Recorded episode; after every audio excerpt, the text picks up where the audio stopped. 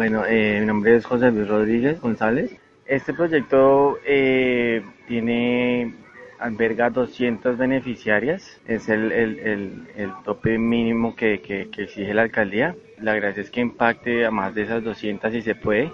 Eh, por ahora tenemos un componente que se llama mm, Soy Mujer Integral.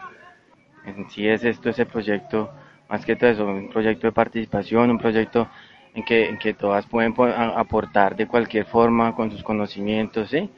Y tratar de, de, de, de incrementar más esto en todos los espacios que hay de la mujer en participación en la alcaldía, en Rafael Uribe. Es un gran proyecto, ¿verdad?